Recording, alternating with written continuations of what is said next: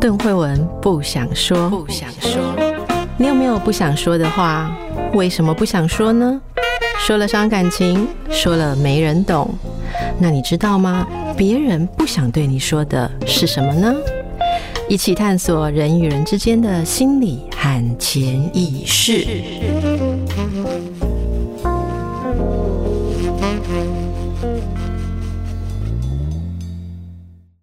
大家好，欢迎来到神话人生，我是邓慧文。大家好，我是叶伟忠。我们上一集读了一些留言，那有一些是关于奥迪赛的讨论。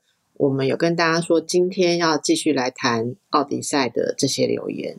是，好，那我就开始读一下。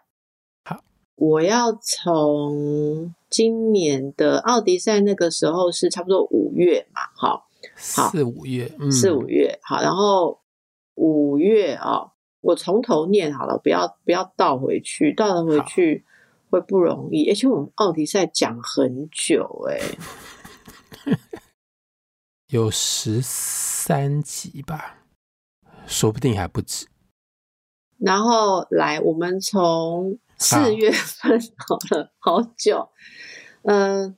四月份的时候有 Professor 麻、嗯、麻将，对，我们一定是太久没有念他的留言。你看四月他还有留言，然后已经八个月没有见到他了。嗨，什么时候要回来啊？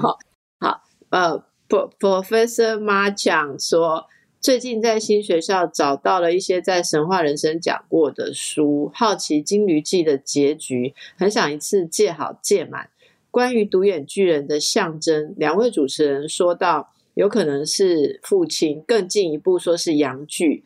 有一天开车，突然想到，独眼巨人的眼睛是横的还是直的？如果是直的，让我直接联想到男性的尿道口。你的意思就是这样嘛？伟忠，你那时候说他像阳具，其实就是这样。它、呃啊、跟横的跟直的有差吗？应该是没有啦。可是总而言之。这显然是有关直横，就留给男性去烦恼好了。然后这边呢，他就接着说，在逃出洞口之后，忍不住大喊自己的名字，更像是高潮后的快感。所以通道会不会不是阴道，而是男性的尿道呢？请你们斟酌是否要念我的留言。这句放在后面哦，我就已经念了没？好，伟忠，你还记得那个独眼巨人那个部分吗？呃，对吧？还记得啊，还记得。那个时候我们有讲到，就是他杀了独眼巨人，某一种诠释可以把它看作是他把他的父亲阉割了。对对，然后这边我们有另外一位没有留名字的朋友说啊，听完独眼的分析之后，觉得怪兽电力公司里的大眼仔好像没那么可爱，你破坏了人家可爱的形象。好，然后黄昏黄昏说。希望独眼巨人之后，未来还有更多与波塞顿有关的故事。非常喜欢这位呃神祇，他与宙斯争夺权力的故事，我只找到片面的资料，也想询问叶博士，一样试图推翻宙斯，并有天灾能力及其他共通点的提丰。嗯嗯嗯好，提丰是否算是波塞顿的另外一种面向呢？好，我们来请伟忠回应一下这个部分。我觉得应该不算，就是两批神在争夺权力的时候，波塞顿是宙斯的兄弟，你可以把它算成是在某种程度上面是宙斯的分身，所以他永远是站在奥林帕斯。众神的这一边，而提丰跟巨人跟各式各样想要抢夺权力的巨人，他的本质是一样，就是你想想看，台风那个巨大的威力，所以他跟波塞冬应该是没有直接的联系的关系。好，OK，你今天会讲独眼巨人的故事吗？对，而且他还会提到他爸爸是波塞冬，嗯。所以今天我们讲这些留言，刚好是呼应你今天想要谈的部分啊！哈，那接下来其他的我就呃到下一次好了，因为今天刚好这几个都是独眼巨人嘛。好，我我我们就来请伟忠说一下今天我们准备的故事。那我们再回到独眼巨人的身上，不过我们今天要讲的是欧维德的变形记。然后欧维德在变形记里面发展出奥迪赛的旁边的两段故事，这两段故事发生的时间比奥迪赛遇到独眼巨人更早，比奥迪赛遇到齐尔克更早。好，那你的意思我，我我确认一下，就是嗯，嘿，我是你讲话有时候都很像在那个庙里在出签诗这样子，有点悬。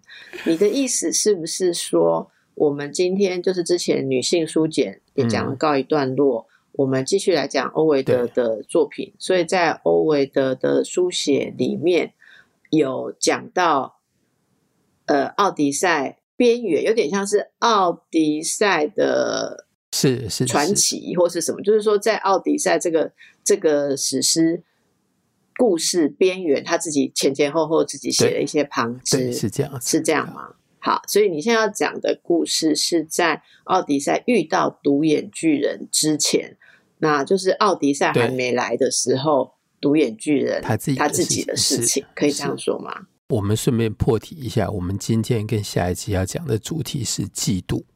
我们这一集先讲男性的嫉妒，然后下一次讲女性的嫉妒。好，好，嫉妒也有分性别，就是。好，我记得某一个人特别跟我强调过，就是女性的嫉妒是全世界最可怕的东西，那个原则上不能讲，没有办法讨论了，对不对？好熟，好好，我们我们下次来听听看那个人怎么怎么怎么想，怎么讲。好，这两个故事相当的长，这两个神话啊，还在欧维德的《变形记》里面，从第十三章的后半部一直到第十四章的前面，全部都是这两个神话串接在一起。好，呃，它的整个的结构还有一个好玩的地方，它就是一层一层一层接下来的故事，就是在最这个可以说跟《金驴记》的结构一样，它就是在最上面的那一层有一个人听一个故事，然后这个故事当中的人又讲了一个故事，然后那个故事当中的人又讲了一个故事，所以前面的这段独眼巨人的神话，我们。甚至于可以推说有四层故事，而独眼巨人最后他会在第四层发出他的怒吼，他的呐喊。好，那我们先讲第一层。第一层，我们甚至于可以推回到呃，伊利亚德在特洛伊城战争结束的时候，在木马进到特洛伊城，然后整个城陷入一片火海的时候。有一个王子叫做埃内亚斯，他带着他的爸爸，带着儿子，从那边跟一群人从那边逃出来了，搭上船，然后他们离开这边，就是为了将来要去建立罗马，就是成为罗马帝国的前身。哦，你那时候有讲，你那时候有讲到，对对对，所以这个就是罗马帝国的开端，这也是为什么欧维德在这边写，因为他。最后，变形记的结束要结束在凯撒的身上，就是罗马帝国的第一个皇帝的更前面的一个人。好，所以这群人就开始坐着船，就越来越接近意大利，然后绕过意大利那个长靴的下端，就来到了西西里岛。他们再往上走一点，就会到了意大利，然后古罗马，然后跟后来罗马帝国的故事就可以开始了。他们到了西西里岛的时候，欧维德特别用了几句话描述西西里岛的地理的环境。而西西里岛大家可能看过，但是没有特别注意这件事，因为西西里岛是三角形的。我们今天跟下次要讲的故事，通通都是三角恋爱，所以它跟西西里岛的三角形绝对有关系。啊，西西里岛在跟意大利的长靴中间有一个海峡，叫做。呃，美西纳海峡，啊这个海峡，反正两边在当时的说法就是一边有海怪，一边有漩涡。如果大家还记得的话，这就是齐尔科在岛上跟奥迪修斯讲说，你要穿过那里的时候要怎么注意的事情。对，然后后来他死了一半的同伴，然后他死了那个一半的同伴就是我们下一集要讲的女主角。那他他其实这集就会出现。好，那这群人来到这边之后，就听当地人说这边有这两个危险。如果你们要继续航行过去的话，这个时候诗人就出来讲说，这两个危险当中有一个叫做斯巨拉，就是那个海怪，就是你说会把人抓去，然后让奥迪修斯的船队的人少了少了一半，被抓走六个的那个妖怪。这时候我们就要讲那个妖怪的故事。那个妖怪叫做斯巨拉，但斯巨拉原来是一个美少女，几乎所有的妖怪原来都是美女。然后有非常非常多的追求者，但是她一概拒绝，她不接受任何人的求爱，她自己一个人经常来到海边，她跟一群海仙子是好朋友，那她就来在这边跟他们一起玩乐，一起过生活。某一天，她帮其中一个海仙子叫做加拉铁雅，在帮他梳头发的时候，就。唉声叹气，就是为什么有这么多人追求我，但是我完全不想要他们的追求。这个时候，那个海仙子加拉铁雅就开始想起往事，就开始流泪，在那边哭。然后，呃，斯巨拉帮他擦完眼泪之后，他又说：“现在已经进入到故事的第三层，第三层就是加拉铁雅的故事。”加拉铁雅说。你的状况其实还好，因为追求你的人通通都是一般的人类，都是正常人，所以你拒绝他们之后，你不会受到直接的伤害。但是我呢，我就必须要用丧事，用一种吊网，才能够逃避过追求我的那个怪物。那个怪物到这边为止，他都说是独眼巨人。这个独眼巨人爱他，但是他爱另外一个男人。这个男人叫做阿契斯。阿契斯是牧神跟水仙子的儿子，然后他是加拉铁雅唯一的爱。他是一个十六岁的俊美少年。加拉铁雅说他亦步亦趋的跟着他，而独眼怪也亦步亦趋的跟着加拉铁雅。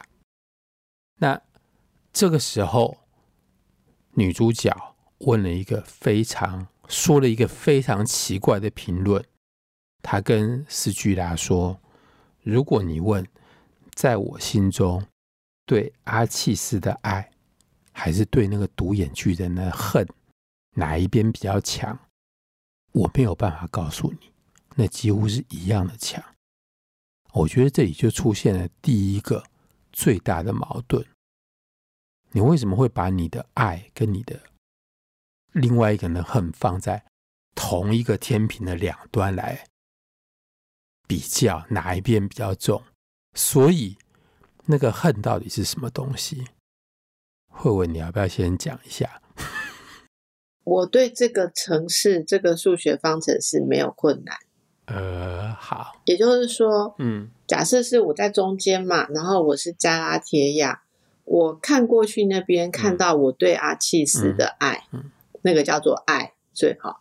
然后往另外一边看过去，你说是对对阿契斯的爱在一边，然后对独眼怪的恨在那、嗯、另外一边，对不对？可是这个对独眼怪的恨，从我如果是加拉铁雅，我的立场感觉起来，我对他的恨是因为他对我爱。嗯、那。被不爱的人爱，我们产生的厌恨、厌恶，是你这边所说的恨。所以这里面我们是主持在这里这样子算过去，定义上这个量都叫做恨的量。可是事实上，这个恨其实是数字在数量上是等同于独眼怪对我的爱。所以其实这个意思，他要说的这句话，事实上是我没有办法确定是我对阿契斯的爱。比较多，还是独眼怪对我的爱比较多？其实它就是这样一个方程式。但是因为要讲对。被独眼怪爱，说独眼怪爱我有多少，实在是太不舒服了。因为他是讨厌独眼怪的，所以他只是是转化成为恨来说，所以他才会说出这种爱跟恨。然后你会觉得爱跟恨怎么会比较？可是事实上，你如果回到那个恨的定义上，他在比的就是两份爱。嗯，我我我的我理解这个方程式是这样。谢谢，我头一次发现你数学比我好。嗯，好，嗯 嗯，完全是这样子。头一次，好，好，OK，谢谢。那接下来的很长的一段的描述，事实上是在独眼巨人的身上。然后这边相同的，我觉得也非常的，就算不矛盾，也非常的暧昧。好，他说。他现在要跟四巨啦跟他的闺蜜讲说，独眼巨人是一个什么样子的东西。然后她说，独眼巨人是天不怕地不怕，而且看任何看见他的人都会受到惩罚。然后看在这里有非常重要的意义。一方面，独眼巨人他只有一只眼睛，所以他的看不是普通的看。而任何看见他的人都会受到惩罚。好，这我们等一下最后再回过头来讨论这个看。然后呢，他这样子一个人，他这样子一个野人，却在爱神，在爱情的驱策之下，忘记了一切来追求他。而这忘记的一切里面，包括他自己。就他忘记他是一个多么令人讨厌、多么令女人讨厌的一个怪物，而他觉得他的一切的外表跟他这整个人的存在能够取悦一个美女。接下来呢，就是在加拉铁亚的眼中描述他所看到独眼巨人为了爱而所做的改变。好。那他说，他现在变成画画，整个一转，变成他在对独眼巨人说话。他说：“如今，你开始注意外表；如今，你费心取悦；如今，波吕菲摩斯，他在这边把独眼巨人的名字讲出来。而波吕菲摩斯，那我们。”大家听这节目的听众都知道，就是奥迪修斯后来遇到的那个独眼巨人，因为独眼巨人有一群。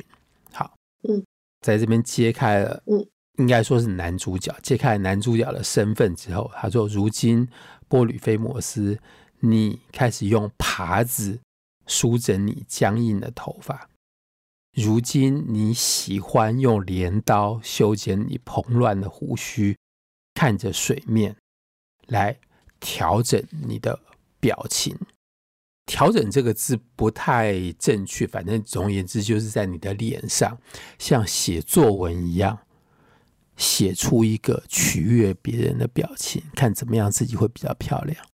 然后呢，呃，在你身上所有杀人的爱好，你的残暴，对于血腥无边的饥渴，全部都停止。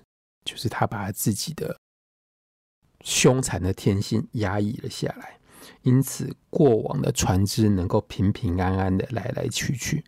而这边还穿插了一个小故事，就是有一个从未失算过的占卜师，他搭的船刚好来到了这边，他来到了火山脚下，然后他对波吕菲摩斯说：“你额头中央唯一的一只眼睛。”呃，在神话里面从来没有人讲过那个眼睛是直的还是横的，应该就是一整个圆的横的，呃的，就是完全圆的眼睛，跟人的眼睛的形状可能不太一样。在你额头中央唯一的一只眼睛将会被奥迪修斯夺走。欧维德在这里顺便解释了一下《奥迪赛》里面的故事的其中的一个情节，就是。波吕菲摩斯，当他知道戳下他眼睛那个人是奥迪修斯的时候，他才明白前面的预言是什么，而这个预言，欧维德就在这边帮他讲了。他说，就算连一个占卜师来跟他讲说你会失去你唯一的眼睛，你宝贵的眼睛，波吕菲摩斯听了之后都一笑置之，就是他在爱情当中，他对于这些一切的事情通都不在乎。那有一天，当波吕菲摩斯在山顶放牧的时候，他用一百根芦苇竖在一起，当做笛子在那边吹，然后他在山顶上吹笛子，笛声就回荡在山林河流间。而加拉铁亚这个时候，他在一块大岩石的底下，他躺在阿奇斯的胸膛上面休息。我们可以想象，他们之前。应该发生过情爱的场景，两个人藏身在这块岩石底下。但是，我们假设这个情景是阿契斯现在在睡觉，而加拉铁亚是醒着的，而加拉铁亚躺在睡着的爱人的身上，听到另外一个爱他的男人在遥远的地方，在看不到的地方说着他有多爱加拉铁亚。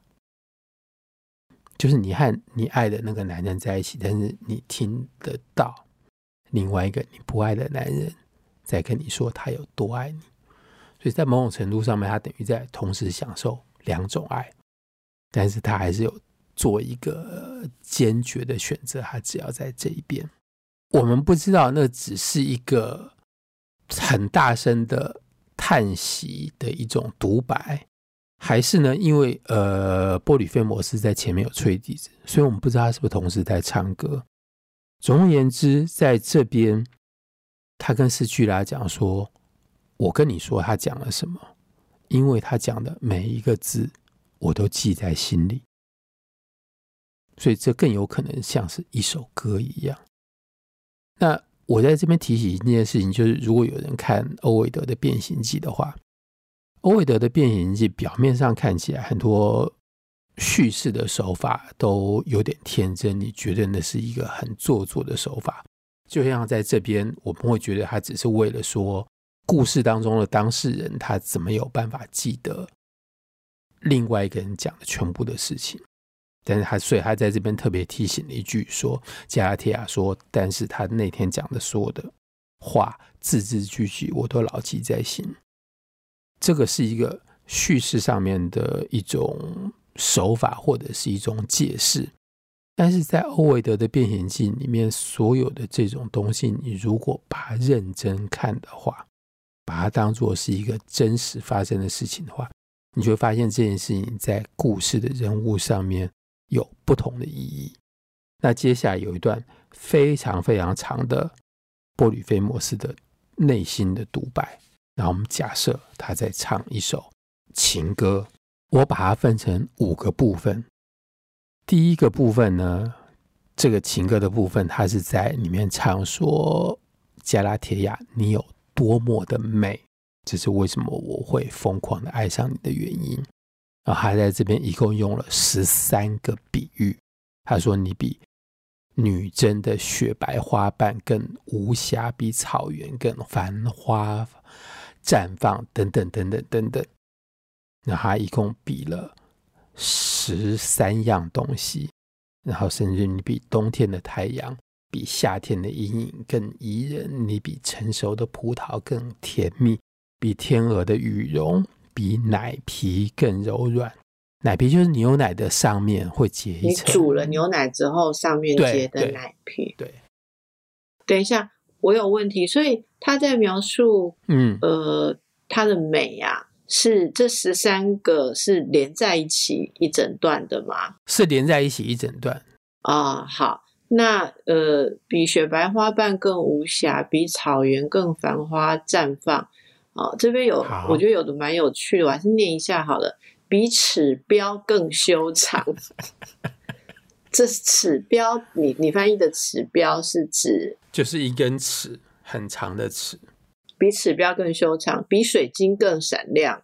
我懂，但第五个我觉得很有趣，比小羊羔，就小羔羊啦，哈，小羊羔，小小羔羊更疯癫。呃，那个那个字我实在不知道。我昨我昨天晚上翻译，它等一下后面还有十三次。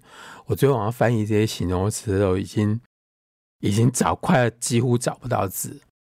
那个字在拉丁文里面有很多个意思，其中的一个意思甚至于包括女人的淫荡。但是放在小羔羊的身上，其实就是那种小羊无忧无虑，到处蹦蹦跳跳跑来跑去的。其实我觉得以现代的语言来讲，嗯、你讲比小羊羔更疯，嗯、其实就大家就知道他很疯这样子。那个是有一点点赞美的意 意味了哈。然后比海浪朝夕冲刷的贝壳更光滑。接着就是你说的，比东阳夏影更宜人，比果实更可口，比直耸的梧桐更高贵，比冰更光洁，比成熟的葡萄更甜蜜，比天鹅的羽绒比奶皮更柔软。好，这边是前面十二样。好，十三个，第十三，第十三个不是第十三个，你讲，然后你讲完之后，你顺便念念后面好了。嗯，第十三个是若你不逃开我。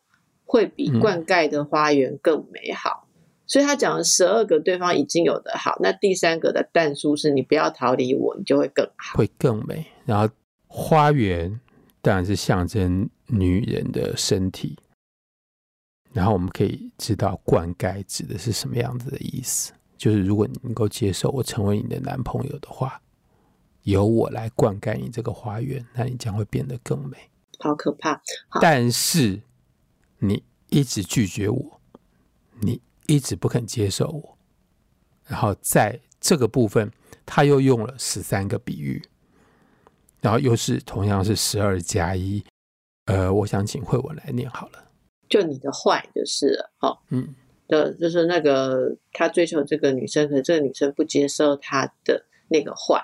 他说：“你比未驯服的小公牛更野。”比老橡树更僵硬，比流水更狡猾，比柳枝芽、比藤蔓芽更冷感，比这些岩石更无动于衷，比湍流更暴力，比备受推崇的孔雀更骄傲，比烈火更尖锐，比荆棘更刺人，比刚生产的母熊更凶残。比海洋更耳聋，对，这你翻译的哈。比海洋更耳聋，比被踩到的蛇攻击更强，而这是希望能替你除掉的最大缺点，就是它是一个反击的蛇。嗯，比被猎犬吠声追赶的鹿，甚至比风声的呼啸逃得更快。哎，这真的是很。很好的形容自己追不到的女生的的十三句形容，真的是很有讲出那一切的感觉啦。好，比老橡树更坚硬这样子。所以，所以在这十三个里面，你感受最强就是比老橡树更更僵硬。没有，我感受最强的是那个他讲人家的的一个那个比被踩到的蛇攻击性更强。然后他还补助说，这是希望能替你除掉的最大缺点。这样，我对这个觉得很有趣，就这是他最想替对方除掉的缺点。嗯嗯，反正你只要一接近他，他就会他就会反击，然后让你在安全距离之外。这个是第十二样，然后第十三样，他又加上去一个，就是他前面先讲鹿，但是已经讲到声音，就是那个鹿听到猎犬。要来追赶他的声音的时候，就开始逃的那只鹿，然后你甚至于比风声的呼呼啸逃得更快，所以，呃，加拉铁亚跑逃走的速度是超音速的逃跑。懂。他讲完你的好，他讲完你的坏之后，他反过头来讲，就他开始不了解你为什么会拒绝我，然后他说，那如果。你有好好认识我的话，你非但不会逃跑，你甚至于还会努力的挽留我留下来。那我的好是什么呢？那，他说我在山腰上有一个冬暖夏凉的洞窟，然后我有一堆的果树，然后果树上面长满了果实，然后我还有黄金般的葡萄，这些全部都是你的。然后如果你要的话，你可以用你的双手来采最好吃的野草莓。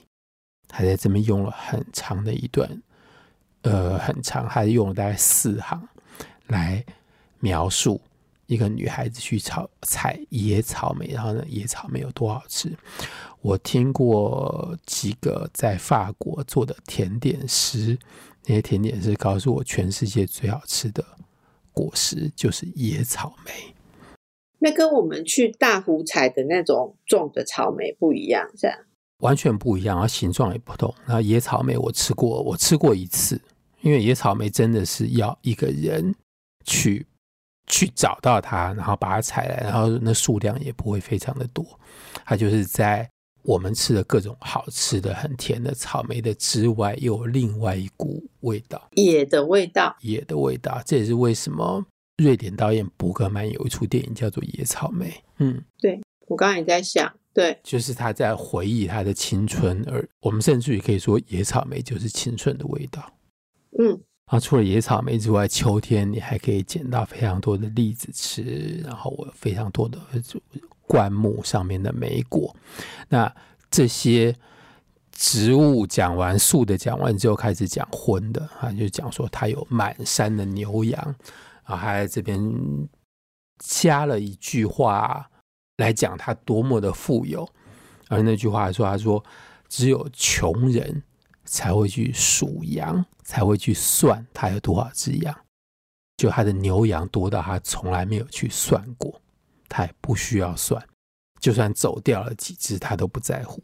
好，他在这边讲。”然后他甚至于还讲说，那个羊奶挤下来之后，我喝掉一半，另外一半羊奶去做乳酪。换句话说，你只要嫁给我的话，你就永远不愁吃穿。然后接下来一个是我看到觉得最感动，就有一天他在山上，他说他捡到了一对双胞胎的小熊。然后在他在这个时候想说啊，我如果把这对小熊留下来之后，他们就能够当加拉铁亚的玩伴。给他当玩具，所以我就把这两对小熊留下来抚养他们长大。但是因为他是一个妖怪，他是一个巨人，所以他从来没有想到小熊稍微长大以后就没有办法成为一个女孩子的玩伴。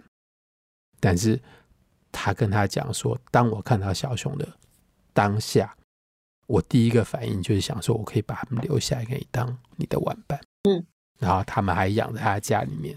然后呢，他回到他自己的身上啊，这个也是前面加拉铁亚所讲的，就他的这一切行动的改变，加拉铁亚已经看在眼里。然后他还要再自己再强调一遍，他说：“最近我经常看水里面我的自己，我觉得我自己其实也不差。”他说：“我长得非常的高大，我高大到连朱比特、连宙斯天神我都不在乎。”然后我的头发浓密，所以在他的描述里面，我们可以想象独眼巨人应该是一个有点比较接近野兽的生物，在人跟野兽中间，他除了头发浓密之外，他说他的全身布满了毛，而且布满了坚呃坚硬的那种刚毛。他说，但是这些毛在我身上并不丑，因为树不能够没有叶子。马不能够没有马鬃，鸟不能够没有羽毛，所以一个男人的身上有这么多的体毛，然后有胡子，那才那才帅。而我额头的一颗大眼睛，那个是我的盾牌。他说，就像太阳在天空上一样，太阳在天空上不是也是天空的眼睛，但是它只有一颗圆圆的。一颗眼睛，那我就像太阳一样。好，接下来他强调他有多爱对方。他说：“从未下跪的我，跪着求你啊，从来不怕宙斯的那个雷霆的我，在你的面前颤抖。我可以忍受你的轻视，如果你轻视所有的男人，但是你为何？”会垂青于阿奇斯，你把你的爱给他然后接下来就整个情况突然之间扭转，他的愤怒、他的嫉妒在这时候爆发开来。他说：“我一有机会就会将阿奇斯碎尸万段。他想要接近你是吗？而你是海仙子。如果你们想要更紧密的结合在一起，那我成全你们，我把他碎尸万段之后丢到海里面去。”让他的身体融入到你的身体里面去。呃，我就回到我们前面讲的那种写信的诅咒。然后我说话，在我唱歌的这个同时，我体内所压抑的火，我体内所压抑的爱，那他没有意识到他体内在压抑的另外一样东西是嫉妒，就像火山即将爆发的猛烈。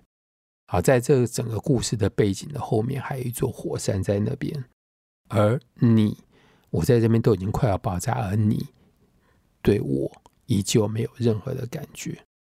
然后说完的时候，他就站起来了，然后在这边结束这段很长有八十行诗的独白。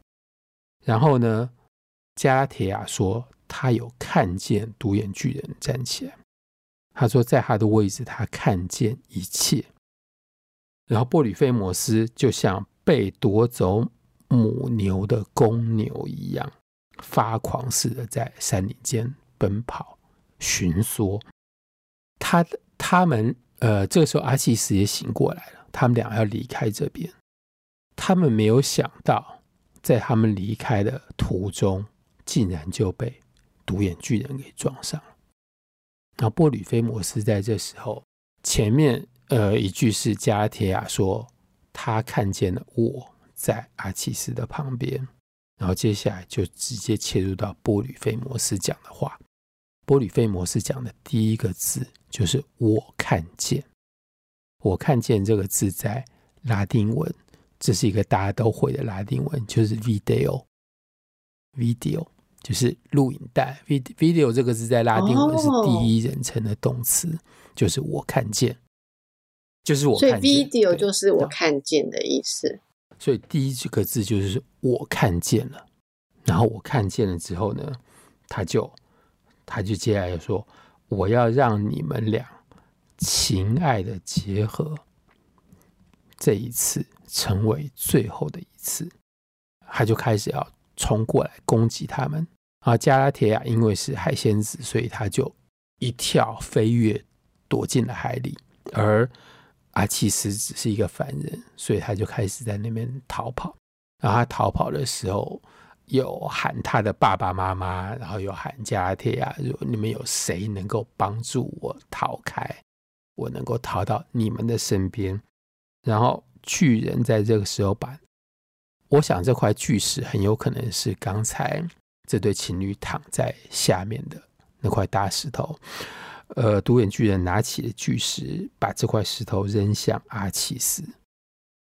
啊，诗人在这边写了一个很好玩的话，他说：“那块石头只是一小部分打中了阿契斯，但是他打中的是阿契斯的全部，所以阿契斯就被那块大石头压在底下。”然后接下来呢，那个画面就是那个石头底下流出一道鲜血，然后那个血一直往下流，因为他们在山坡上。然后那个血从很浓的鲜血的颜色慢慢慢慢变淡，然后颜色慢慢淡到像是一个浑浊的河水，最后那个河水变得清澈之后，变成一道泉水，所以阿契斯就变成西西里岛上的一条小河的名字。好，这就是前面的故事。然后接下来，我刚刚讲故事的第四层就是波吕菲摩斯的独眼巨人的爱的表白。然后上面一层是加拉铁亚在跟斯巨拉说故事。现在故事说完之后，我们再回到第二层，就是斯巨拉跟他的追求者之间的故事。这个我们下一次再讲。好，嗯，所以你描述了一个。非常经典，但是也惊悚，经典又惊悚的一个男性，呃，求爱不成，然后去攻击他的情敌的对故事，嗯嗯、对，吗？这个这所以这个部分，伟忠会想要带给大家什么样一个就是第五层的视角呢？第五层视角对我来说就是一个嫉妒的视角，因为在这个故事里面，故事里面没有这样写，但是我的解读，我的想象是。加拉铁亚跟阿契斯躺在石头底下休息的时候，然后他听到独眼巨人的抱怨。独眼巨人最后说到他的额头中间的眼睛的时候，他说：“跟太阳一样，是天空唯一的一颗眼睛。”而我们知道，太阳什么都看得见。然后他在看到他们两个时候，又强调一个说：“看，我看见，我相信独眼巨人有看见加拉铁亚跟阿契斯在大石头底下做爱的场面。这是整个引发他嫉妒的开端，就是他眼睁睁看着他的爱的女人在和另外一个男人躲起来欢好，他有看见。”所以，我觉得这整个神话在讲的是那个，因为偷窥之后所看到的，或者是偷窥之后所看不到的，所引发的嫉妒。但是在这个嫉妒的前面，你明明知道你会痛苦，你为什么要去看？因为独眼巨人是一个野兽。他不是真的野兽，他是一个带着兽性的人，所以他看完之后，整个爆发了，就把就把另外的那个男的给杀掉了。对。但是在文学作品里面有非常多看了之后就陷入更大的痛苦。慧文，你还记得我们那时候有呃有过讲过这幅画，就是。欧迪龙·河东他在一九一四年吧画的独眼巨人，那幅画的就是后面一个像阴茎一样的怪物升起来，然后有一颗眼睛，然后再起来了前面对。然后你那时候有说有两具身体，你那时候有说那个石头上，对对对对，画他画的就是这一幕。好，所以叶博士真的记得记得你答应过我们要讲的故事。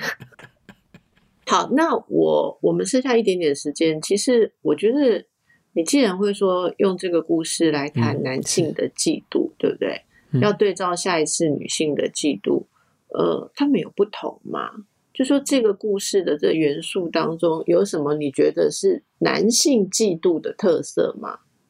我觉得女性的嫉妒，他们稍微比较不在乎知道或不知道。就是他一旦认定了就认定了，而男性的嫉妒里面有一个有点变态的地方，就是他一定要知道，他明明知道，真的吗？对，他明明知道那会带给他无比的痛苦，但是他一定要知道，在这个环节上面有非常多很奇怪，有非常多层次、不同渐层的。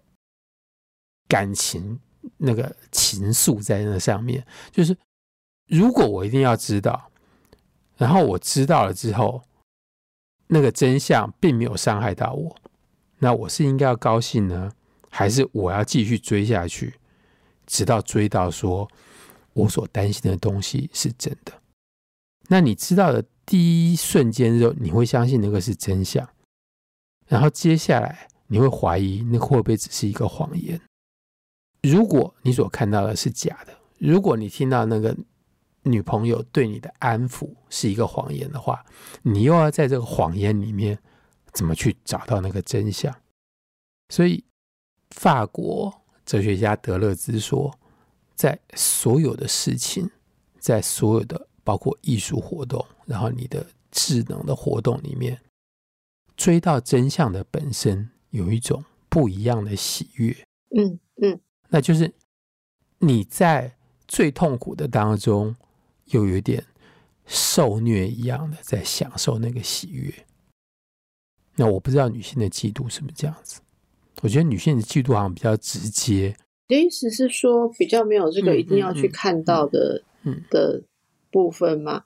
我不知道哎、欸，因为我觉得是，也许我们要听听你下一次讲的故事，是不是在这个部分有特色上的区隔？可是因为我想，现代生活当中的女性其实都，嗯，就是会采用很多，嗯，古典来说是男性的方法了。所以你刚刚讲的那些什么一定要看到真相啊，或什么，我觉得对现在的女性也非常的普遍，嗯。嗯也也非常的普遍，可是我觉得这已经就像是我们上次在讲的一个主题，就是说，呃，有些时候我们会觉得现代女性跟男性的行为跟心理没有太大的差别，可是，呃，如果要对照到最传统或者是说最古典的定义，其实我们就会说，哦，我不像一般的 女人之类的，对，我会这样做，可能就是不像一般的。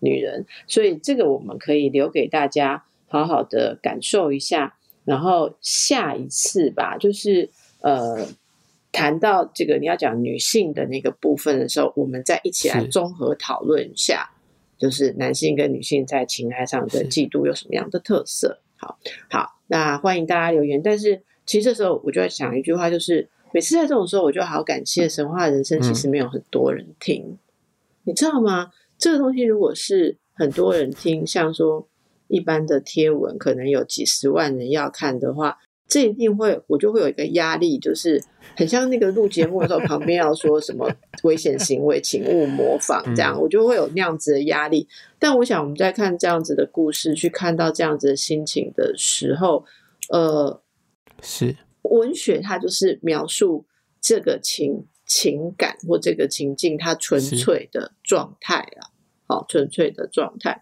因此，今天我也没有要很努力的来，呃，来说什么，说要如何避免这种心态啊，才不会落至这种结局。我觉得大家也不需要那一段嘛。然后就是，呃，大家稍微斟酌一下，因为从今天我们念留言，大家都知道今天应该是不适合给小孩子听了哦，就是 从一开始，任何一个大人。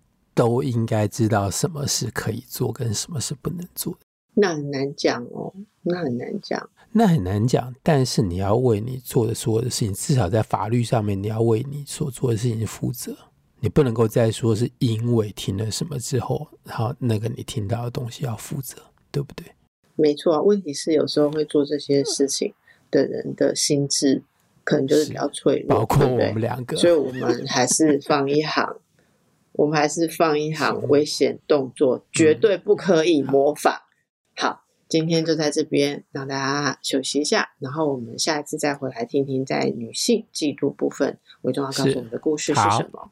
好，好，谢谢韦忠，祝福大家。好，谢谢慧文，拜拜，嗯，谢谢大家，拜拜。